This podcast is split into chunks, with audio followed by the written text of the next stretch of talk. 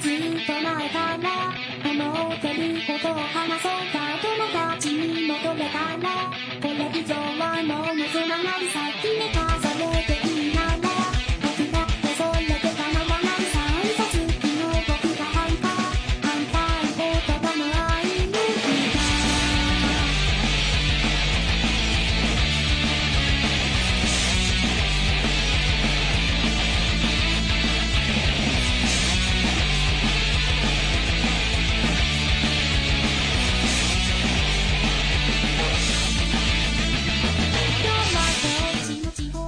ぐだぐだゲームラジオ、えー第321回、えー後編でございます。はーいえー。歌ラジにいただいたお便りの前にですね、えー初音ミクさんの曲を紹介していただこうということで、えー、はーいやすさんお願いします。はい、えー、たえー、初音ミクさんで、ただいまバックで流れているのは、えー、天の弱という曲です。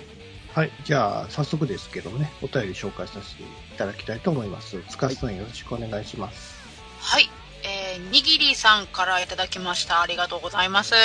まボードゲームを2個買う人はいるんですよね。あ、うん。はい。えー、ここの下道を読んだ方がいいですか？ん？ここれは大丈夫ですよね。はい。ポッドキャストのアプリからの。これ、これ、だん、誰に向けてのコメントなの？え、にぎりさんのフォロワーに対する、そうだよね。別に僕たちに向けて言って、褒めて、褒めてくれてるわけじゃないよね。出ると思います。ありがとうございます。はいはい、ありがとうございます。ね。そう、ボードゲーム、そう、ボードゲーム、そうなのか。2個買う人いるんですね。取っておく用ってことなのかな保存用なんですかね。ね。まあうん確かに遊んでるうちにだんだんボロボロってなってきたりするんで、そういうのを嫌がる人は1個綺麗なまんまで、取っておいたりもするのかなだったら、あの、僕がずっと長年探し求めている似顔絵探偵ガールもどっかに綺麗なままで存在するかも。そうね。ゲーム機とかはさ、保存用ってななかなかないですよね。うん。あ、保存用ゲーム機？うん。あ、僕でも、あれですよ。未だにお乳の、お乳じゃねえな。封切ってないやつあるの？封切ってないのはないわ。保存した状態のままのドリームキャストは1個ある。はぁ それはき貴重なんかな？ニューじゃないけどね。もうボロボロだけど。ボロボロつうか、普通に稼働はするが、まあ自分が作ったね、作品とかは、まあそのまましてありますけどもあるある。ね。もらうけど封切らないで、そのままずっと、そうそう。け、いくけ、朽ちていく。まあそう、朽ちていきますな。森をかぶまあそうそうそう。まあ最近はもうさ、その、デジタルで、クラウドにアップされてるからさ、うん。まあ、それでゲームとかもそうだし、まあ、音楽とか、あと、ね、コミックとかも全部そこで済ませちゃいますけどね。うん。うん、だから、ボードゲームはやっぱりそれは難しいじゃないですか。手に取って遊ぶから。そう、やっぱりどうしてもやっぱりスペアはやっぱ欲しくなりますよね。どうしてもあの、うん細かいコマとかさ、そういうのはなくしたりするじゃないですか。たまに。うん。らそういうこともあるからスペアはやっぱり置いといた方がいいのかもしれないですね。そうだね。あの、ゲームマーケット行くと、それ用の、あの、うん。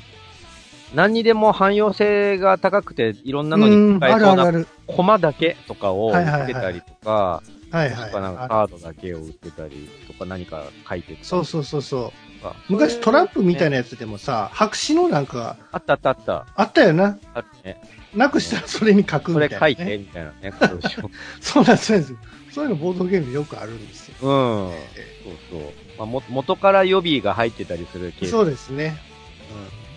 うん。はい、あはい、りがとうございます。ありがとうございます。はい。はい。え、ちょっと待ってね。携帯が、画面が暗くなってしまった。もうちょっとつつまってるような話題だったね。はい。はい。えー、続いては、いがぐりおじさんからいただきました。ありがとうございます。ありがとうございます。コンテンツを物理メディアで購入する理由に、中古で売買できるからを挙げる人は結構いるかと思います。うん。んダウンロード販売と中古問題は今後の課題になるような。う。うんん。はいそうですね。うん。まあ、あのーゲームとかさ、なんか、こう、ソフトウェアが買って、遊んでみて、その後もうね、やらなくなったらもう中古屋に売るっていうのは定番じゃないですか。そうだね。うん。だから、まあ CD はもう買う人はいないかもしれないですけども、うん本とかはね、買ったらもう古本屋に持って行って売ってもらうみたいな、買ってもらうっていう人が結構中にはいてたりするし、そうだね。まあ僕もそうだったりもするんですよ。全部処分してやろうみたいな。でもそんなにね、あのー高価じゃないし、うん、なんかそんなに、うん、あのーお金にもならないかなとは思うんで、大体もう上げたりもしますけどね。うん。あと、僕昔、あの、中古ゲームショップを回るのがすごい好きで、ああ、僕もそうですよね。まあパッケージ眺めてるだけでも楽しいし、うん、うん。あともちろん買ったりもするんですけど、その、発売、リアルタイムで発売された当時は、えっ、と、手が伸びなかったけど、何年か経って安くなって、こんぐらいの値段だったら買ってもいいかもって思ったのが結構あって、うん、まあそんな感じで、あのー何年かぶりに発売されてから、だいぶ経ってからそのゲームを遊んだりすることがたまにあったんだけど、うん。まあそんな感じで集めていた中古ゲームコレクションみたいなのが何気に結構な量になってたりもするんですよ。そうなんだ。まあ、プレステ2もそうだけど、プレステ1とかを一時期片っ端から買いあったてーそれが、もう、あのー CD ケースだけでも結構な量がある、量になるんで、ケースを捨てて、中の円盤だけ、円盤と取説だけの状態にして、ファイリングした、あもう百科事典、片手でギリギリ掴めるぐらいの分厚さの百科事典サイズのファイルが、何個あるだろうな。4個か5個ある、うちに。そそれあれだよ。1ページに1個とかじゃないよ。1ページに2個ぐらいずつ入るのを、両面に、えっと、2個ぐらいずつ入れてるから、あー一つの袋に4枚ぐらい円盤が入っている、片手で掴めるレベルの厚さのファイルが、そんぐらいある。そうなんや。結局やらへん、やらないもう一生やらん、これ多分。そうなん今からやったらおじいちゃんになって結果やらない、間に合わないでしょ？どうせ死んじゃうでしょこれ。多分ね。うん。だからなんかこう、昔のゲームやりたいなと思うとさ、いちいち中古へのもう行かないですもん。だわかんないよね。からもう最近復活、復刻でさ、あのダウンロードで販売してるじゃないですか。全然できるもんね、今ね。そう、だから僕最近あの、ツイ、ん？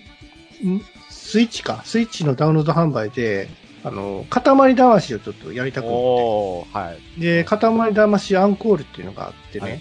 それをあの、買ってダウンロードして今やってるんですけども、やっぱりね、あの、さいもう本当に手軽にも今はさ、あのダウンロードできる時代なんで、そうだね。だからもう中古屋っていうのはもう流行ら、流行らなくなってしまうんじゃないかなと思うんですよね。そう。それで、僕うんはそういうのをやってて、中古や、中古ゲームショップ周りがすごい好きだったんですよ。うんうんうん。だけど、今その中古ゲーム屋自体がもう存在し得なくなってて、うんうん。かろうじて、なんだっけ、ブックオフがかろうじて、あの生き残ってるかなぐらいで、それ以外の、あの、あの、カメレオンとか、カメレオンってわかるかな、うんカメレオンとか。あとあの、勝手に任天堂のあのマリオのマークを勝手に使ってた店あっただろう、あの、尻尾のついた尻尾マリオのマークを勝手に使ってた店。あ ったあった。あれ、あれ、オフィシャルでもなんでもない懐かでしょ？しいな中古ゲームや、ね、昔マリオのカップとか、ああいうのとかも、潰れたし、そうね。古本市場とかあんのかな、今。は、そのレコードレンタルとかもあったんだけどさ。はい、はい、はい。しあ、CD のレンタルはまだあるか。でも、うちのさ、ツタヤももうなくなってるんですよ。うん、すごいでっかいツタヤだったのにね。うんこの前、なんか、借りようかなと思って、久々に行ったらもうなくなってたから、ああ、厳しいんや、この戦いと思って。その、やっぱね、レンタルっていうものが、今、レンタルって言葉だけ残ってるけど、そのレンタルもネットで落として何日間かだけ見れるっていうのをレンタルって言ってて、あの昔みたいに、あの、DVD、えっ、と、ビデオ、VHS のビデオはいが、はい DVD もそうだし、そういうのを借りてきて、何日かレンタルして、うわ、ちょっと延滞しちゃったみたいなことをして、返しに行くみたいな、今か、考えるとアホみたいな手間をかけていたレンタル。はい。それを、えっ、と、その後しばらくしてからポストに投函するだけでいいみたいなシステムができて、うわ、ポストに返すだけでいいんだ、楽ちんみたいなことを言ってた時期もあったりして、うん、めんどくさくて。結果めんどくせえんだけど、サンダル履いて外に出ていかないといけないから、結果めんどくせえんだけど。今のは、今の時代はもうそういうことすら必要なくなって、ネットがあればどこでも落とせますよ。デジタルでね、ダウンロードして楽しむっていうのが基本ですよね。そりゃあ、レンタル屋さんなんて潰れるよ潰。れるわ。うん。俺ゲームもレンタルできる時代にく来てると思うんですけどね。おー。あー、なるほど。なるほどね。そうそうそう。だから、うん。だからパ、中古、中古市場はもうなくなるんじゃないかな。うん。いや、でもなんか聞いた、まあ、人づてで聞いた話ですけど、うん。あのー、日本人はもしかしたらもうそういうレンタル的なものは、あの、だんだん少なくなっていってるかもしれないですけど、う。うんん。あのー、海外の人が、日本のあの、そういうゲームソフトを割と買ってることが多いみたいな。あそうらしいね。ああ、そうなんや。うん。なんか、まあ、特にプレイするんじゃなくて、コレクションとして。そうそうそう、コレクションとして買ってって、パッケージを、あの、レコード版のあの、なんか、はいはいはいはパッケージみたいに並べるみたいな。うんい。なるほどね。うん。そう僕のフォロワーさんにも一人、ヒューストン生まれのアメリカ人がいるんだけど、たまに日本に来ると、ゲーム、昔のゲーム買って帰ったりあ、するのファミコンの土産として。ポテトいんやな。そうそうそうそうそうそう。うん、なんか、え、遊ぶ、遊ぶのかなって思うんだけど、遊んでる体でもないね。集めたいのね。うん。で、たまに、ツイッターの DM で、この間買ったんだって、そのパッケージ見せてくれたりするんだけど、えーって。そうなんだ。そういう風習があるんだよ。そう、だわかから。割とメリカリ、メル、もう出しちゃったけども、メルカリとかでは、うんそういうちゃんと、まあ、パッケージがあって、保存状態が良ければ、すごい高値で売れるものもあるらしいです。うん、うん。どね。俺全部パッケージ剥いちゃって円盤だけにしちゃってるから、あんま売れないな、きっと。なんだろうね、CD とか本、ゲームとかってさ、そのコレクションしたいって思うのってあるのかね？あるんじゃない僕漫画とかもさ、昔揃えてたんですよ。うんグラップラー、バキ全巻とかさ、うん、もうなんか置くとこないからもう全部売っ払ってしまって、うん。うん。なんか別に売っても大した、あの、か、なんか嫌だなって思ったこともないし、うんどのみちデジデジタルで見れるからええや。えー、でもなんか、ドラゴンボール全部それ時のあのなんか、なんか優越感とかはそんなんないです、全然。ないんすか？あのーなんだろうね。えっ、と、手近にあるといつでも読める。えー逆に言うといつでもよ、あの、気軽に読んでしまうみたいなのはある。あの、ものとしてある方が、ああ、はいはいはいはなんか片付けとかしないといけねえのに読んじゃうみたいな現象が起こりがち 手軽に読めるっていう利点はあると思う。ああ、なるほどね。そう。で、まあ、コレクション、そうね、富山さん特にそのコレクション欲みたいなのが一切ない人だもんね。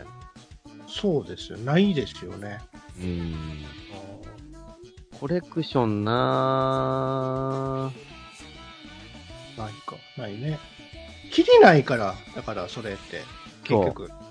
そう、切りないっていうのは確かにあって、あの、コレクション性のあるもの、その、えっ、と、缶バッジとかグッズで言うと、えーとはい缶バッジとか、あと、イベント行くと、その食い物系のイベント行くと、えっと、お店とアニメがコラボしているとよくそのコースターみたいなのがあファミの。うん。で、それもランダムで、一品頼むごとにランダムでとかになると、自分のお目当てのキャラとかにはまあ当たらないから、何品も頼んだりとか、何回も足しげく通ったりとかするもし、もしくは人と交換するみたいな作業が発生するんだけど、うん。そういうことをしていて、最終的に全部コンプリートみたいになった時に、確かに、やったコンプリート集めたっていう気持ちよさみたいなのはある。あるんだけども、全30種類し、集めたぞ俺って思うんだけど、うん。うん集まったそれを見た時に、よしよしって思うのだが、うん。からといって何かできるわけではない。この缶バッジ30個、もしくはコースター30枚、これを、ね30本の瓶の下に敷くわけでもなく、ただ単に眺めるだけであるって思って、集めた満足感があるなち。ゃんとなんか額縁か何かに飾ってもらって、うん。崇めてくださいその公式ありがとうって。。なので僕も、えっと、ラブライブのあの、色紙、ミニ色紙とか集めてた時期があって、まあ、これは大事に今でも取ってあるんだけど、その、ファイリングしてちゃんと、と、あの、保存できるようにしたんですよ。今何でもあるから、ミニ色紙用のそのアルバムみたいなのもあるし、それこそそのコースター用のアルバムとか、あと缶バッジをファイリングできるようなやつとかもちゃんとあるんですよ、今。そういうのを、あ僕は、一個あったわ。僕、チケットはね、ずっと取っておいてるんですよ。参加したイベントの。うんそれを、大昔からファイリングしてる。うん。まあ、いいんじゃないですか。自分の記念だし。そう、そんで、昔、こんなイベント行ってたんだ、俺ってたまに、あの、それをペラペラめくって、わあ、こんなイベントあったわ、とか言って、アルバムのように。ノスタルジーに浸るみたいなのをたまにやってますね。なんか、ノスタルジーに浸る人って、どう思います？その、昔の写真とかさ、思い出をさ、こう、ずっと見る人とかって。僕僕見ないんですよ、そう、富谷さん特殊だなって僕は思う。何なんですかねそ。なんか、昔に見れも何にもないんで。ドラクエで、富谷さんが、えっと、割と高評価だったんですよね、劇場版のドラクエが。ああ、はい。えっと、つまんなくはないぐらいの感じにはなってて、はい。僕はすげえ刺さったんだけど、ええなぜならドラクエというものに僕すっごいノスタルジーを持ってるからで、あでも、トミヤンさんがそこまで刺さってなかったのは、あの、あのオチって割とありきたりやんって言ってたのは、あそのありきたりなのはもちろんその通りなんだけど、僕はそれを子供の頃の自分と重ね合わせることで刺さったんですよ。ああ、なるほどね。ああ確かに僕もあの時悩んだわ、とか思うことでああの刺さっシーンはね。ただ、はい富谷さんにそのノスタルジーという感情がないのだったら、そりゃよくあるネタだよねで終わるわなーって思ったんだけ感じはあるんですよ。一瞬ね。ど。うん。気持ち的に揺らぐっていうんですかね。その時の、その時間のその場所に行った記憶っていうのは思い出されるんだけど、うん。そこからずっと持続したくないっていうか、なんかこう、そこに留まりたくない気持ちっていうのがあるんですよ。持続っていうかまあ、一瞬懐かしってなって終わりでいいんじゃないの、いいんですかね。もうハマりすぎちゃうともう抜け出せなくなっちゃうのが怖いんですよ。けど、だって、どうあがいたってもう昔には戻れないのだから。そうなんだけど、うんなんかね、この場所にいちゃダメなんだ、みたいな。どうしたんですか何それ。いやいやいや、前、あの、先々、先週か、僕のあの、19年間、そう、ずっと一緒に連れ添った猫がいてて、それがもう亡くなったんですよ。うん。だその猫が亡くなって、その、なんかまあ、悲しいな、昔のうんアルバムでも見ようかなって思ってるとさ、もう本当に一日中見てしまうんですよ。ああ、これはもうダメになる俺は、と思って。うん。結局、その、いうことにはしませんでしたけど、進めなくなってしまうういう。ん、もうなんか、いなんか深い闇に入ってしまう、これ、みたいな。あー でもそれはねとりあえずまあそれで置いといてまた10年後にでもまた見返すと何か違うことが、ね。うん、思うことかもしれないですね。おあうん、そうだね。僕、そうだね。でも、僕の、あの、おばさんとかも、うん。ワンちゃん飼ってて、今はもういないんだけど、その当時飼ったワンちゃんの写真をずっと枕元に今でも置いている。おお語ってるよ。うん。はい家族ってね。はい。で何の話でしたっけ？何の話でしたっけね。次行っていいですか？うん、いいですよ。そう、いがぐりおじさんさん、いが、いがぐりおじさんさんのお便りを紹介してたんだけど。そうですね。おはい。さんさんみたいになっちゃうじゃない。そうですね。つかさんさんですもんね。そうそう、違う違う違う違う。つかささんはつかささんで別にいいじゃん。おおじさんさんになるってことですよね。そうでね、こないだ特殊な現象が起きたんだけど、はい。あのー相性でなんとかくん、なんとかちゃんってなってるのを、はい。でも目上の人だからそこにさらに3をつけるみたいな現象があるじゃないですか。まあ、た、まあ、えっ、と、同じじゃないんだけど、例えば、としちゃんさんみたいな感じ。ああ、わかるわかる。田原俊彦さんのことを、としちゃんってみんなは呼ぶんだが、同じ、えっ、と、ジャニーズの後輩連中さんうんは、愛称で呼びつつも、さん付けをするので、としちゃんさんみたいな感じになるみたいなでしょ？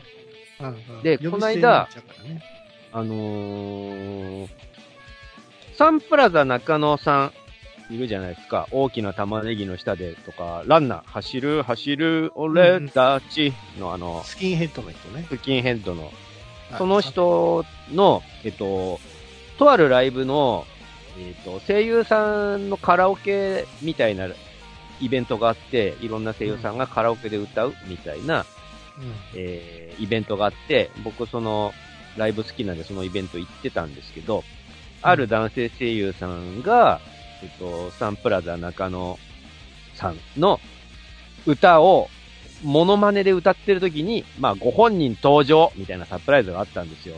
後ろからご本人登場ですみたいなことがあって、うわ、うん。びっくりしたみたいな感じになってたんだけど、まあそれはいいんだけど、そのサンプラザ中野さんって解明されたのね。えー、へで、さ、今な、どういうお名前にしてるかっていうと、サンプラザ中野くんにしてるの。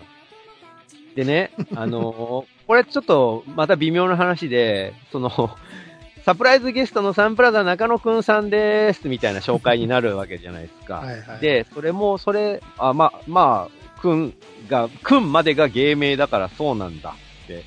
まあ、そりゃ、さん付けをするとくんさんってなるよな。なんか若干変なリズムにはなるよなって思ってたんだけど、こないだ、なんかツイッター上で、えっ、と、誰だかがサンプラザ中野くんさん、サンプラザ中野くんの話題を出したときに、はい。それを読んでた人が、リップで、いや、みあのー赤の他人だし、目上の人なんだから、3つけないとダメだろっていうようなことを言って、さそこはサンプラザ中野くんさんだろっていうようなリップがついてたところに、ねサンプラザ中野くん本人が リップをつけて、うん。いや、これは僕が、えっ、と、なん、な、占い師かなんか、その、名前を判断してもらったときに、あの、画数判断してもらったときに、くんをつけた方がいいよって言われて、サンプラザ中野くんまでを芸名にして、しかもそこに、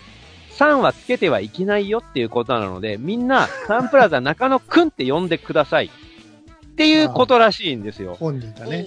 なので、サンプラザ中野くんさんには本当はしないでいいんだが、だからといってサンプラザ中野くんって、その業界人とかもう呼ぶわけにはいかねえじゃん 結局。もう結構なお年の大大大御所さんですから、サンプラザ中野くんさんも。うんそれをサンプラザ中野くんって 呼べないじゃん。やっぱり。なので今、サンプラザ中野くんさんなんだけど、本人的にはそこをサンプラザ中野くんって呼んでほしいらしいのね、サンプラザさんだって、そは。うしないと運気がね、そう、下がっちゃうから、じゃあ、サンプラザ中野さんでいいじゃないですか。いや、そこは、くんがついてる方が運勢がいいらしいんですよ。うん三三っていうのはもうないからさ、基本。そうだね、そうだね。だから三わざと三にするっていう手もあるやんか。うんまあそうね、サンプラザ中の3ってもう、万人がそう呼べみたいな感じになるけ そうそうそど、うん、そうそう。その、その時のことを今、う。なあ、思い出したのね。やぐりおじさん3って思い出してしまいましおじさん組んでいいんじゃないですか。た。へへへややこしい。はい、ありがとうございます。はい、ありがとうございます。はい、えー、続いては、滝口香織さんからいただきました。ありがとうございます。ありがとうございます。天気の公開、えー、拝聴映画の話の時は、ここから完全ネタバレです。みたいに話された方がやっぱりいい気がしました。うん。話せないストレスが大きそうです。うんえー建物とキャラのカメラワークの話、うんさすがクリエイターならではの視点だなと思いました。うんエロゲだったら、真っ先に夏見ルートやりたいです。はいはいはいはい。ほうほうはい。なんかさっきのソレトさんも同じ話題なので紹介そうなんですか？えーはい。えー、ソレトさんからいただきました。ありがとうございます。えー天気の子を見た後、帰り道の車内でネタバレなしのぐだらじ。うん最高に面白い。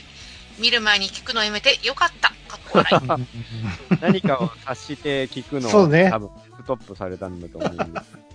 全然ネタバレなしじゃななってないじゃないですか。そう、なので、なので今回のライオンキングはもう気持ちよく話すためにありね。ありにしたんですけども。まあ、その方がね、いろいろ、こう、なんだ気。持ちよく喋れますし。まあ、全部ネタバレありにしちゃうとさ、その、なかなかやっぱり見られない方っているじゃないですか。うん。見ようと思ってても。そうだね。その後のやっぱり話とかもやっぱしてるんで、やうん。っぱりそれをね、聞かし、聞いて、聞いていただきたいからさ、どうしてもやっぱりネネタバレなし、ありきになっちゃうんだよね。そうですね。あの、もう先に今のうちに言っときますけど、この後のアフタートークでドラクエの劇場版のネタバレを話します。ネタバレありで話すんで、感想を思いっきり言いたいんで僕はそうですよ、ね。ドラクエの話を後でしますね。はいアトログ、アトロクの回ね。そうだね。はい。そうそう。その、ね、天気のこう、そうそう、すごい映像的にはすごくて、水の雫とか、そうね。、わ、うんこんなの何度もダメ出しとかされてんだろうな、きっと NG とかいっぱい出てるに違いないとか思いながら俺は 見ていったんだけども。で総じて天気の子は皆さん高評価でしたよね。高評価ですね。そうそう。うん。そう僕も全然悪くなかったし、うん。楽しかったな。いや、いいんじゃないですかただ僕は、すごい位置に、あのー君の名はを僕すごい位置に置いちゃってるんで、ああ、そっかそっか。うん。それを超えてるかって言われると、超えてないですよねって僕はああ、まあ確かにね。うん、いや、うん、どうだろうな。君の名はぐらいの驚きもなかったんだよね、僕的に。その、驚きは何にもないですよ。いや、そりゃそうなるよっていうことばっかだったからさ、そう最後のね、最後のオチが一番驚いたけどね、俺は。どっちの？ああ、あの、決断のことね。うん。まあまあ、はいはい。滑舌悪くなるから、こうやって。そうね。うん。はいはい。そんな感じですかね。まあ、大丈夫ですか？あのーどちらかっつうと、えっ、と、ここ最近で見た、えー僕が最近見たのは天気の子と、ドラクエとライオンキング見たんだけど、僕ね、順、自分が感動したのは置いといて、どれか一個人におすすめしろって言うんだったら圧倒的に天気の子。うん、まあそうだね。そう、ただそれが自分の中の良かった、悪かった、まあ悪かったはないんだけど、まあ映画、映画見て悪かったっていうのはそうそうないけどね。その、その順位とは別で、おすすめするんだったら、天気の子ですね。うん、まあそうね。うん。まあ僕はライオンキングはまだ見てないんで、あれですけど、うん。うん、まあ天気の子は本当に、あの、万人受けしやすい、あの、作品だなっていう。それは、ま、前作の、君の名はよりも、これ、あの、今年の日本のさ、その、梅雨時期ってものすごい長雨だったじゃないですか。長かったね。それとシンクロした意味もあるうんね。それに、そうだよね。それもある、あると思いますよ。うん、うん、うん、うん。作品とすごいね、リンクしてたんですよね。うんちょうど僕が行った時はもう梅雨晴れしてたから、そこら辺はちょっとあれだったんですけども、うん、時期的にものすごい良かったんだね、じゃないですかね、あれは。そうね。そう、ただなんか、君の名はと比べると、やっぱ、あの、エロゲの主人公感があるんだよな、あの男の子にすごい。そうですかね、そうですね。はいまあ、もともとそういう方面から出身、あの、している新海監督でもあるので、別にそれはもう、昔撮った絹塚というか、全然それはいいんだけど、なんかそのちょっとな、うん、謎解き要素がもうちょっと欲しかったかな。そうだね。まあもちろん謎はむ結構いっぱいあったんですけども、なんか分かりやすい謎解きが欲しかったかなと。うん。あと説明されてない部分がちょっと多すぎた。うん。うん、主人公のね、生い立ちとかも全然語られてないし、な、そこがね、そうだね。まあ、これ、また言いたいこといろいろ話していくと、ネタバレしそうなので、あー危ないんで、その、このままにしておきましょうか。うん。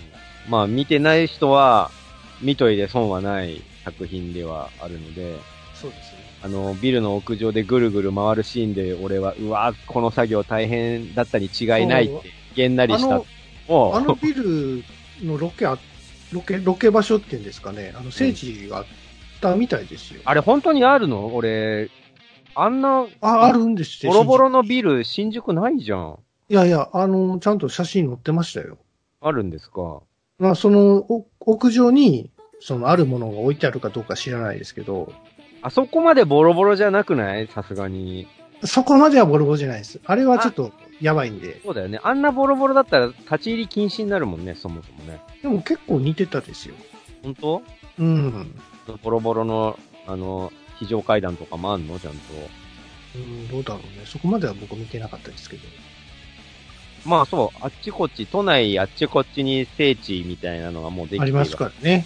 僕の家の近くにも一軒ある、一箇所出てきてたんですよ。あ、そうですか。うわ、地形って思いながら俺見てたんですけど。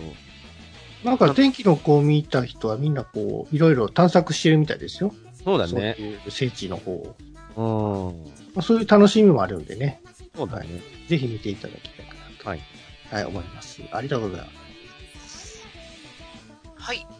えー、っと、続いては、これは、に、2通目の方だけ読んだ方がいいんですかねちょっと1通目も一応、読んだ方がいいんですかね？いせっかくなので読んどこうかな。あ、はい。えー、っと、椿大東さんからいただきました。ありがとうございます。ありがとうございます。えー、ポッドキャストグダグダゲームラジオ第318回拝聴。うんえー、結城まさみ、究極超人 R、テレスドンの目、うん。うん。えー、2つ目。気の置けない中も御用が多い。うん。はい。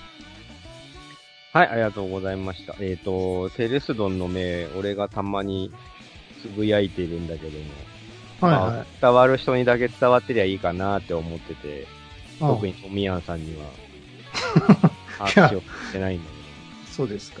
これですよ、テレスドン。じゃあ、で、わかりますわかります。テレスドで調べたらそういう名だったなっていうのは。はい。こ、これ何なんですか？怪怪獣ですね。あ、怪テ獣。あ、テレスドンっていう怪獣の目を、こう、はいちょっと真似してる。そうです。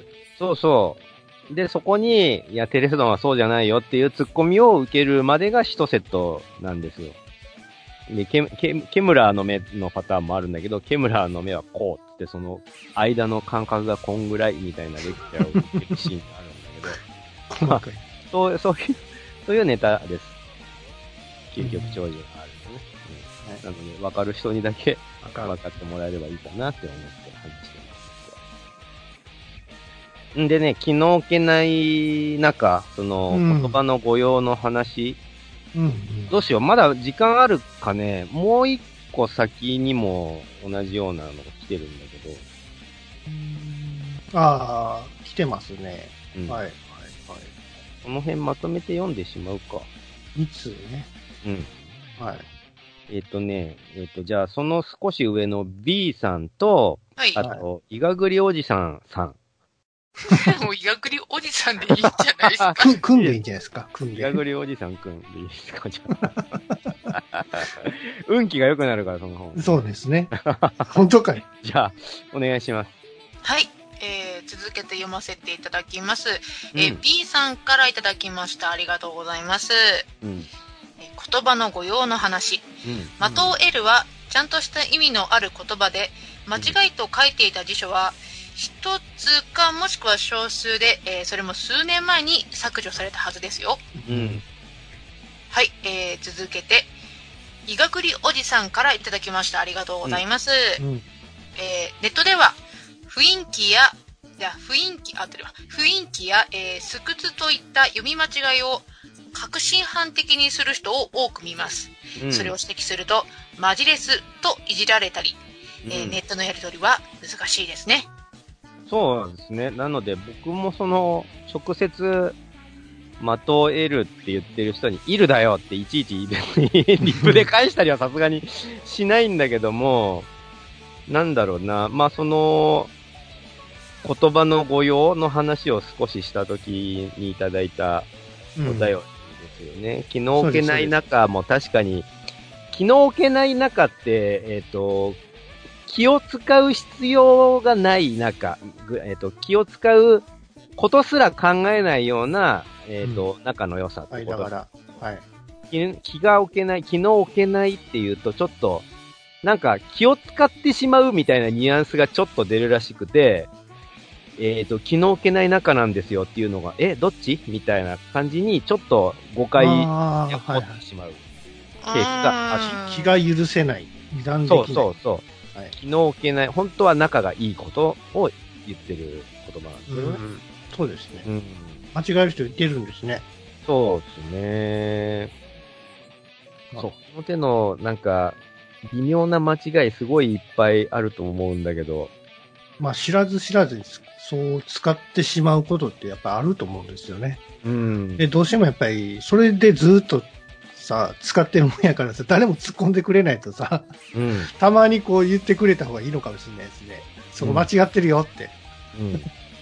あとね、その、的を射るを、僕、その、僕が言ったのが、その、的を得るじゃなくて、いるじゃないのっていう、その、だって、的を得るっておかしいでしょ？みたいな話をしたんだけど、その時に、うんあ、の、的を得るっていう言葉が、えっと、一応あるっていうのを、僕もちょっと調べてって、うん、ただそれってニュアンスが違うんじゃないかなって思ったんですよ。で、うん字も違うのね。的を射るの的は、あの、弓矢で的に当てる、あの、的確の敵って書いたあの的なんだけど、的を得るの方は、うん、当たるっていう字を書くらしくて、その当たるを得るって書いて的を得るっていうことらしいのね。で、そ、の的を得るっていうのは、理にかなっているっていうような意味で、で、的を射るの方は、要点をうまく捉えてるね、みたいな、まさしく的を射てるね、みたいなニュアンスのドンピシャみたいな感じで使うのが僕的を射るだと思う。うん、だから、微妙にニュアンス違うんじゃないのかなって思ってて、うん。で、あのー一つの説としては、あのーその的確みたいなことを言うのに、えっと、正国を、えっと、いるみたいなことも言うらしいんだけど、その正国をいるを、正国を得るとも言うらしくて、それと混ざることで的を得るになったんじゃないかっていう説もある。うん。で、そ、の B さんが言ってたように、その間違いを指摘してた辞書も昔はあったんだけど、今はなく、くなってますよっていうのは、その、間違いがあまりに多くなりすぎて、それをいちいち 間違い間違いって言っててももう切りねえし、ね。みんなそれで意味通じてんならもういいや諦める瞬間があるんだよ、日本語っ諦めて。サジ投げちゃったんですか？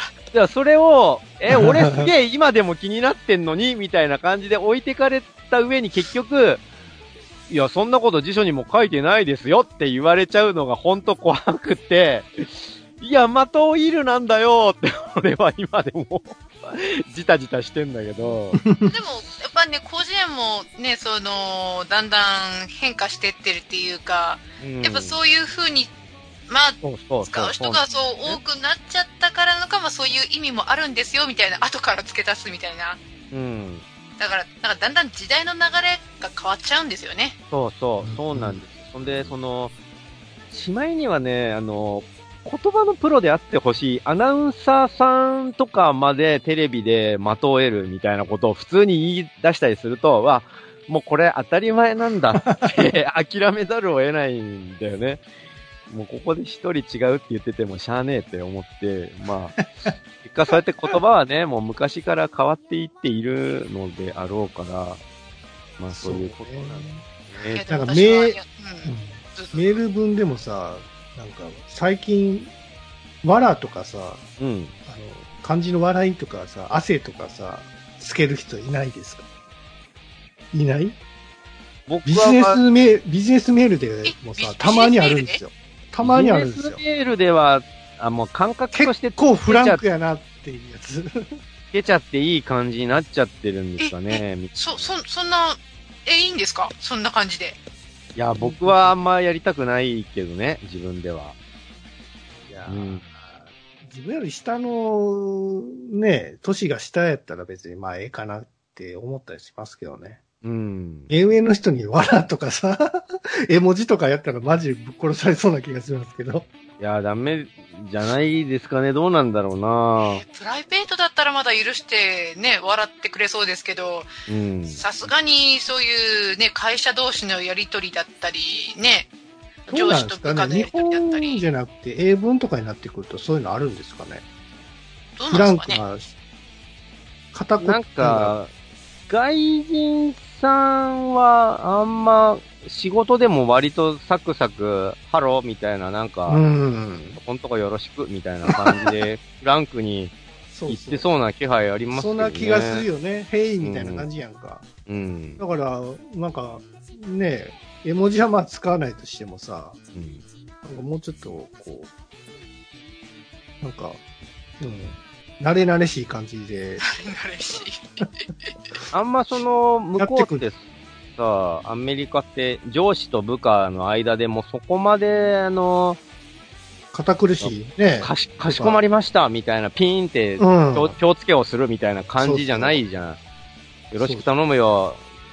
わかりましたみたいな感じで、なんか割と上司と部下の間でも、ただやらかすと大きいけどね、すぐお前はく、お前はクビだって、You are fired! ってすぐクビにされちゃうから、その場で。そうね。うん、そういう印象がありますけどまあもね。、握手文化やからな、そこ。抱き合う文化ですからね。うん。あれやったことないわ。あの、密着して、こう、肌と肌、あの、ほっぺとほっぺをこうやるやつ。そんなことするの？しないだろ。ほっぺとほっぺは別にしないでしょ。そういう挨拶あるやんか。どこの国で？あれは親しい仲なんじゃないですか。さすがにビジネスマン同士ではもう握握手じゃないですか、やっぱり。やっぱ握手やるな。うん。いや、あうちらのも、あの、業界でもやっぱり外人とかいるじゃないですか。いるよ、いるいる。そういう時。やそういう時やったら握手なんですかね。えっ、と、日本に住んでる外人さんはもう日本に慣れてるんで、慣れてるから普通に日本語で、日本語で通じるし、あの、普通にお疲れしたって帰ってくよ。お疲れした。すごい日本に住まってますね。うん。なんかこう、日やっぱ。ほっぺとほっぺでこう、左右みたいな感じ。一回ちょっとやってみたいですね、あれ。誰と？わからない。俺なりの中にならないと無理だと思うけど、初対面でそんなことする人いないと思うけど。あ、そう。国によっては違うんですよ。握手、あの、挨拶の仕方も。まあそうだろうね。アジア系はやっぱり、その、握手文化じゃないから、やっぱお辞儀とか、マナステみたいな、手、手拝むみたいな感じじゃないですか。ね。うんあ、の、どっかの国である、あの、イエスとノーの表現が逆になってる国がそれは、厳しいな。あのー、うなずくとノーで首を横に振るとイエスっていう意味になってる。わー。これめっちゃ混乱するよね。うわコミュニケーション超気使うって思いますよね。富野監督のイディオンでさ、その、白旗を上げるのが攻撃の意味ですっていうおめえぶっ殺すっていう意味なんだよね。一族根絶やしにしてやるっていう意味が白旗なんですそうそうそう。そうなんですよね。そんなことあるって思うんだけど、もうそれはもう物語をそうやって加速させるためのもうアイテムじゃん、それって思うんだけど。で、その文化の違いを見せたかったんですよ。あれはねそうだよ。。ひどいよな、でも。投稿するって意味で白旗振ってんのにぶっ殺すって意味だっていうさ。わざわざ上げるなよって気がする。えーっと、何の話でしたっけ？あ、えっと、言葉のね。応用の話だ。うん。もう一つぐらいどっかになかったっけないか。なんかもう一つぐらいいただいてたような気もする。ああ、僕がなんか言ったやつか？あの、鉄仮面のやつ。いや、違う。違う。まあまあ、そういうね、言葉の乱れはやっぱり時代とともに変わっていくっていうことですよね。変わってくってことですかね。うん。まあ、受け入れなきゃいかんのだろうな。はい。ありがとうございます。もう一つぐらいいけるかな？最後。はい最後。うん。はい。えーっと、ヘビレオさんからいただきました。ありがとうございます。ありがとうございます。す。いくら自分を高める方向に行っても、ガチ恋勢はアウトだと思いますが、えー自分を高めることで大勝利したとある声優ファンのお話が、今井あさみさんの昔のラジオで聞けますので、うん。お暇な時にでもどうぞ、えー35分くらいから。ああ、ありがとうございます。はいこれまだ聞けてないわ。今井あさみさんのラジオですかね。うん。これねあのー、まあ、翼さんがいなかった時に、あのーガチ恋勢の話をしたんですよ。うんうん。そのアイドルなり声優さんに、もう真剣に恋をしてしまって、最終目標が結婚するみたいな感じになってしまう人たちのことを説明したんだけど、あのーまあ、基本ないじゃないですか、そういうのって。まあ、ファまあ、ンって別シェシェシェイドファンのね、間っていうのはね。だって、その、いや、あのー自分に彼女もいないのに、その声優さんと彼女としてのお付き合いができるような、その、うん。解消がまず生まれてねえだろ、おめえにって思うんだけど、う んまず一人のね、女性として幸せにできるぐらいの解消を持って、それで、えっ、と、ファンと、その、キャストとしての、じゃない出会い方をすればワンチャンだけども、みたいなことじゃないですか。うんただ、この多分ヘビレオさんが教えてくれてたケースみたいに、あの、ごくごくごく稀に、その、ファンと結婚しましたみたいな人がたまにいるんです。まあ俳優さんとかでもそうだし、僕の妻は僕のファンだった人なんですよ、みたいな。ああ。したりするじゃん、はいたまに。うんうん。アイドルとかでもそういうケースあるんですよ、ファンとつうんう。ん。本当はダメなんですよね。だからそういうのがごくたまにあるせいで、ガチ恋勢が希望を捨てきれない。だと思うんですよ。なるほどね。万が一そういうのがあるかもしれない。いや、ねえよって思うんだけど、ないないって思うんだよ。100%ないって思うんだけど、思っちゃうんだね。100%じゃないでしょ。100%ないよ。仕事だよ。向こうがやってるのは。全部仕事。笑顔も仕事。全部。そうなの？お金を稼ぐためにやってんの。全部。だから我々は我々は、それを知った上で、あの、それでも笑顔が見たいのならね、あの、仕事としての面をフォローするって意味で応援しすれば、それでいいんですよ。で、プライベートはプライベートでその人が好きな人と 支えてもらえばそれでいいんじゃないですか？その仕事とプライベートを、あの、別として、あの、支えられればそれでいいんじゃないですか？応援するのだったらね。そう、持ってない人もいてるわけじゃないですか。そう、そう、そう思い込みが激しい人とか。本当もう、ね、あの、勝手に舞台に上がって、あの、プロポーズするみたいなのが、本当にいるからさ、いや、まず舞台に上がるなよって、そこからなんだけど、ライブ中にライブ中に舞台上がっちゃダメでしょっていうことなんだけど。まあ、日本でもそうですし、あの、海外でもやっぱりそういうの、抱いてるわけでしょ、うん。その、歌手とかが好きになってさ、そう。好きすぎて、みたいな、いろんな、ねファンの思考って、ほんとね、すべてをポジティブに考えるですよ、オタクのくせに。こないだも。こないだも、とある、あのーとある声優さんのファンが、まあ、ツイッター上で粘着してて、それが気持ち悪かったので、あのーその声優さんが所属している事務所に、君はもう近づかないでっていうダメ出しをされたんですよ、個人的に。うんうん裸足でだよ。うんうん君はもう害になるので、それ以上もうリプとかも送んないでほしいし、イベントも参加しないでくださいね、みたいなのダメ出しされたのに、いやでも彼女は僕のことを思ってくれてるはずなんで、で、あの、そうやって建前上は事務所に従うふりをしてるけど、心の中では僕たちは繋がっているんで、みたいなことを、い や、んなわけねえだろって思うんですけど。超ポジティブ。いや、そのダメって言ってるのも本当は気持ちの裏で、みたいなことを、引かないね。すべてのことに関してそうやって、いや、本当は違うんですよ。僕たちは、あの、僕は彼女のことを分かってるんで、みたいなことを言い出すんですよ。もうそうなるとどうしようもないじゃん。何言ってもダメなんですよ。本心は違うのが分かってるから。本人が言っててもダメなんでしょ？本人が言ってても、いや、それ言わされてんでしょ？みたいな。本当は違うのは分かってるから、ちゃんと俺は通じて、通じ合ってるから、俺、君のこと一番よく分かってるんで、みたいな。分かってねえ。一番分かってねえって思うんだけど、そういうのがもう怖いですよね。ね。みたいなことを話してました。みんながね。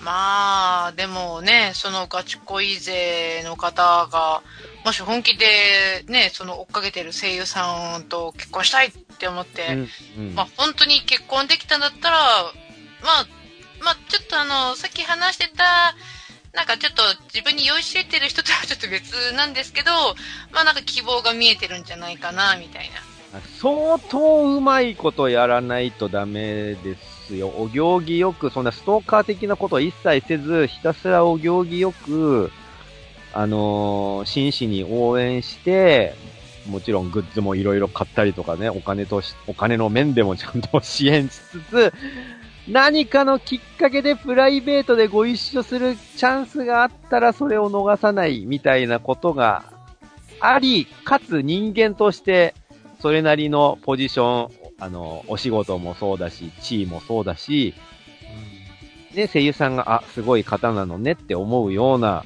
そういう位置づけがちゃんとあるんだったら、もしかしたらワンチャンだけど、まあ、ないでしょ、そんなことはね。まあ、まあまあまあまあまあ、ゆ夢ですか？夢やからさ。そうそう。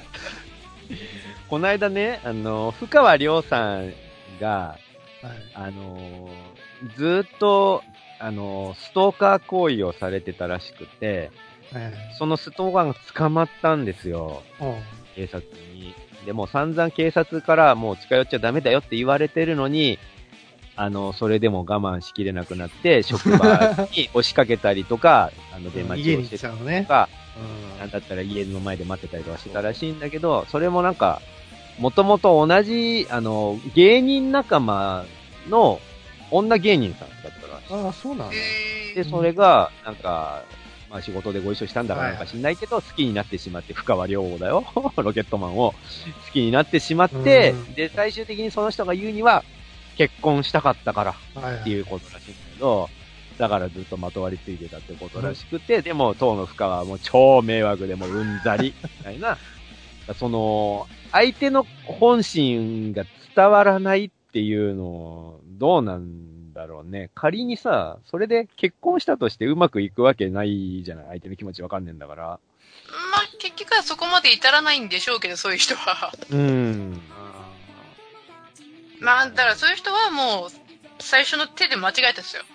そうなんだろうね。そうなんだろうね。そうそう。最初の一手をそこに打っちゃったから、もうそこから後戻りもできず、ずんずんずんずん進んじゃって、もう戻れないとこまで来ちゃって、結局は、なんか自分の思い描いてたものとは違うものになってしまったっていう。なるほどなだからその夢を叶えた人は着実に着実にちゃんと進んでいったんですよ、きっと。まあ、こうね、そういう成功例があるせいでうん思い描いてしまうのかね。いやでもね、まあその、わかんないですよね。本当に結婚したいのか、ただ自分がその声優さんっていうのに恋したいのかみたいな。ああ、なんかまあ、恋、ガチ恋を自分で楽しんでるみたいな感じの体の人もいて、それはそれで、あの自らネタとして言ったりもするので、あの、微笑ましくは見れるんですよ。あちゃんと分かって言ってるんですね、この人はって。なんだろうね。だってそれは絶対リアルじゃないじゃないですか。プライベだって応援してるということはだよ。そのテレビなり、そのステージなりで応援してるってことはプライベートのこと一切知らないのに、なのに女性として好きとかさ、そういうのなんでわかるのって俺なんかは思ってしきっとあ。れですよ。天使のような心で、もう僕は君がどんな君でも大好きだよみたいな。わかんないじゃん。懐広くいるんですよ。そうなのか。盲目なんですよ、きっとその人。な、まあね、恋は盲目と言いますからね。はい。ということで以上ですかね。はい。はい。えー、ぐだらじからいただいたお便りは以上ということで。はいうん。えーお便りは随時募集しておりますので、はい。よろしくお願いします。はい。えー、ぐだらが、ぐだぐだゲームラジオ321回、えー後編でございました。ははいえーと、そうですね。最近はですね、ちょっとあの、えーまあ、猫が亡くなったということで、うんえー前々から買いたかったソファーをですね、うんえーやっと買える、買えるようになった、えー、トミヤンと、はい。えー、明日家族サービスで芦ノ湖の方にドライブに行こうと思ってるんですけど、えっと、芦ノ湖のほとりに、これテレビでもなんか紹介されたっぽいんだけど、あの、ベーカリーテーブルっていうパン屋さんがあって、で、そこって買ったパンをその場で食えるんですよ。で、その芦ノ湖のほとりにあるんで、眺めも良くて、で、しかも、足湯が設置されてるのね。だから、その、パン屋で買ったパンを、えー足湯に浸かりながら湖眺めつつ食べるみたいなことができる場所らしいんだけど、そこのカレーパンが美味しいらしいんですよ。だから、そのカレーパンを売り切れないうちに 買うために明日早起きしようと思ってるやすと。はい。えーっと、今、FGO をやってるんですがうん、すごく欲しかったサーバンとかやっとピックアップ来たんでできれば引き当てたいなと思う井上司でした。おうはい。それでは皆さん、さよなら。さよなら。さよなら。